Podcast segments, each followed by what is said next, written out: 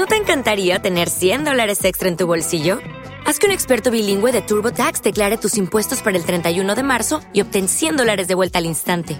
Porque no importa cuáles hayan sido tus logros del año pasado, TurboTax hace que cuenten. Obtén 100 dólares de vuelta y tus impuestos con 100% de precisión, solo con Intuit TurboTax.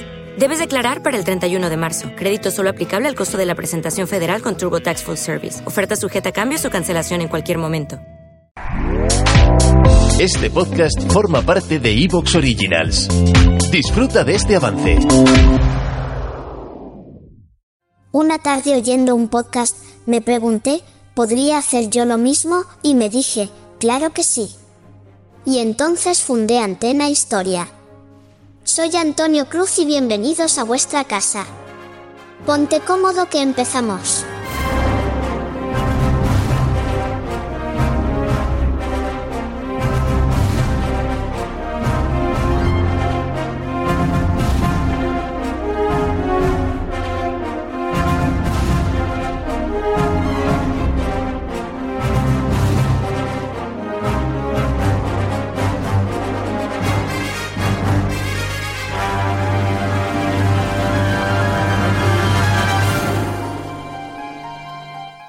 Bienvenidos a Antena Historia.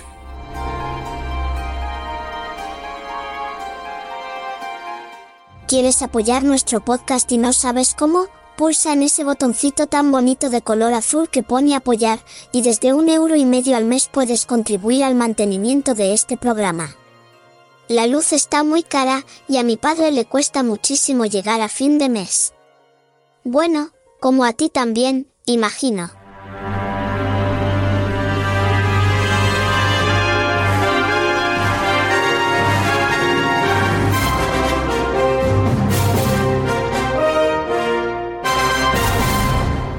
Bienvenidos a Antena Historia. La Gran Guerra, la Segunda Guerra Mundial, Corea, Vietnam, la Guerra Fría, pero también Roma, Grecia, Cartago, los pueblos bárbaros. Todo en Antena Historia, tu podcast de historia militar, política y social. Antena Historia, la historia como nunca te la han contado.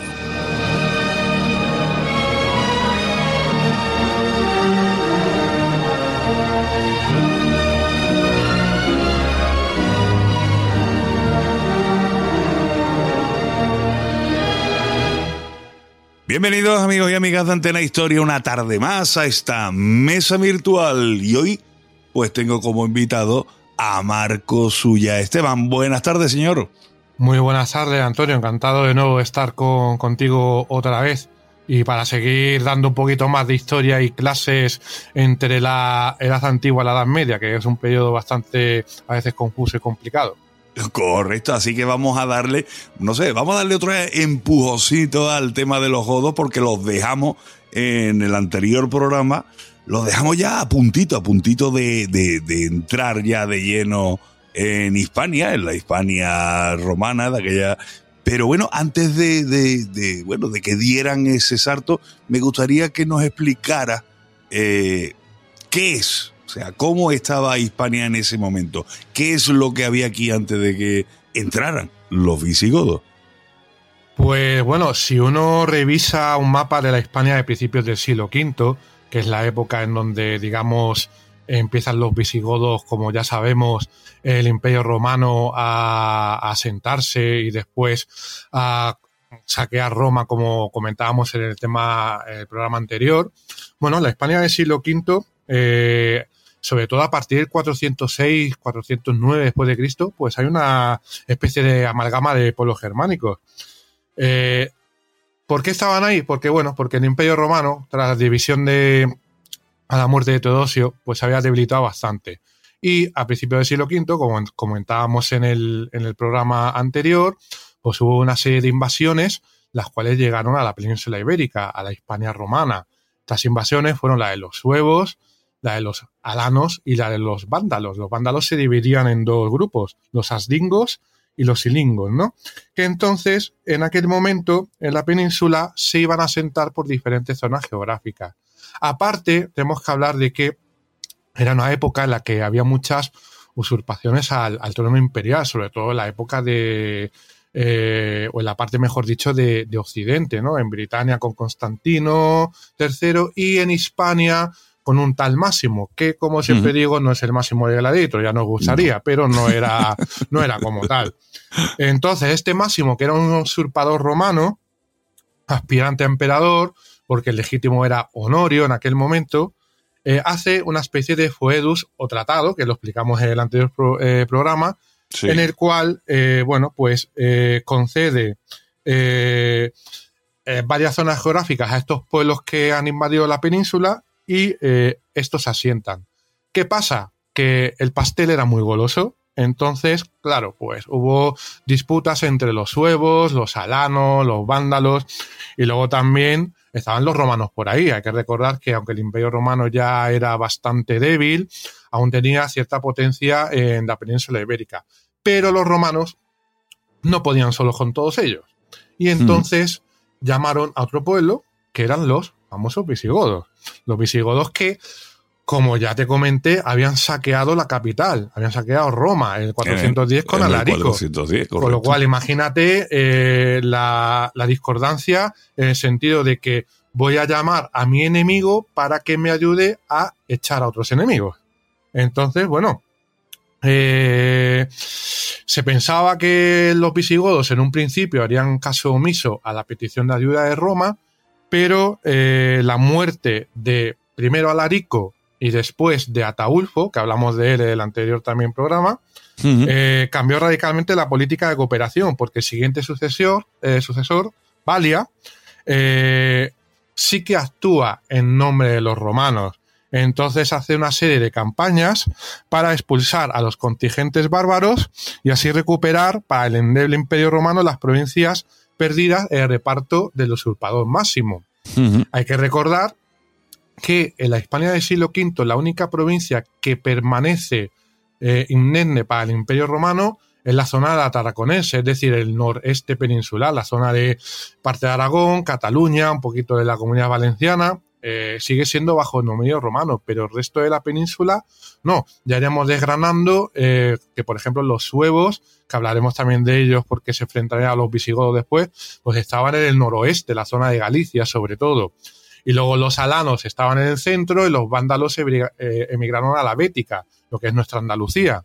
Entonces, evidentemente, esa Hispania fragmentada del siglo V, antes de la llegada de los visigodos, pues la verdad es que, bueno, era un pastel bastante goloso para estos contingentes bárbaros que habían llegado a la, a la península.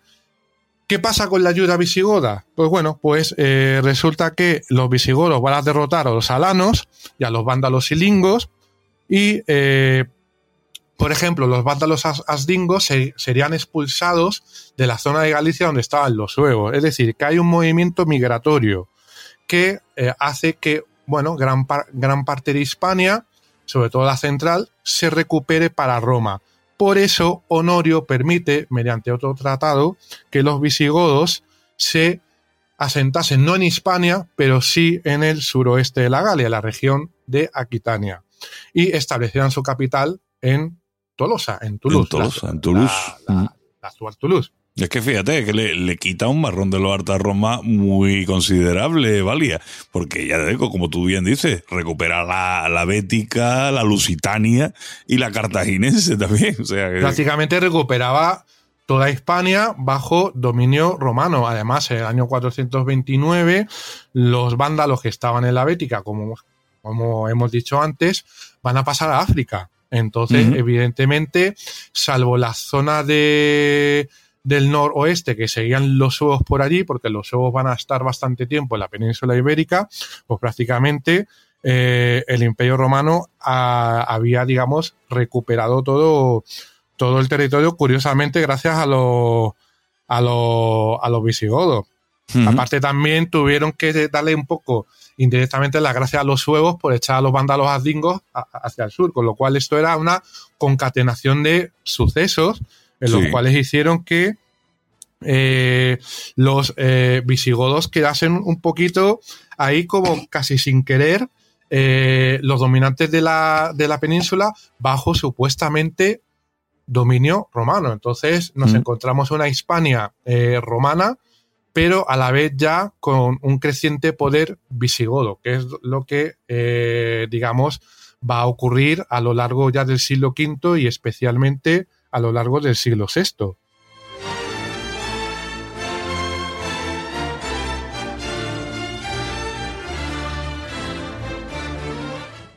pasamos al siguiente punto, que es la llegada de los visigodos a España, que prácticamente lo hemos, lo hemos tratado ya junto con el punto anterior. Eh, el, poder visigodo va a ir creciendo poco a poco eh, en la península, ya que eh, los romanos, a pesar de que controlasen supuestamente Hispania, solamente tenían el poder efectivo, como te he dicho anteriormente, en la tarraconense. Aparte, ya van a tener los visigodos disputas con los suevos, porque los suevos estaban acostumbrados a hacer incursiones hacia el sur de la península, llegando, eh, por ejemplo, a lugares como Olisipo, que es la actual Lisboa, o incluso llegando a, a Hispalis, lo que es hoy en día Sevilla. Entonces, evidentemente, los visigodos, también recelosos del, del creciente poder de los suevos, tuvieron una batalla con ellos en el año 400. ¿Te está gustando lo que escuchas? Este podcast forma parte de Evox Originals y puedes escucharlo completo y gratis desde la aplicación de Evox. Instálala desde tu store y suscríbete a él para no perderte ningún episodio.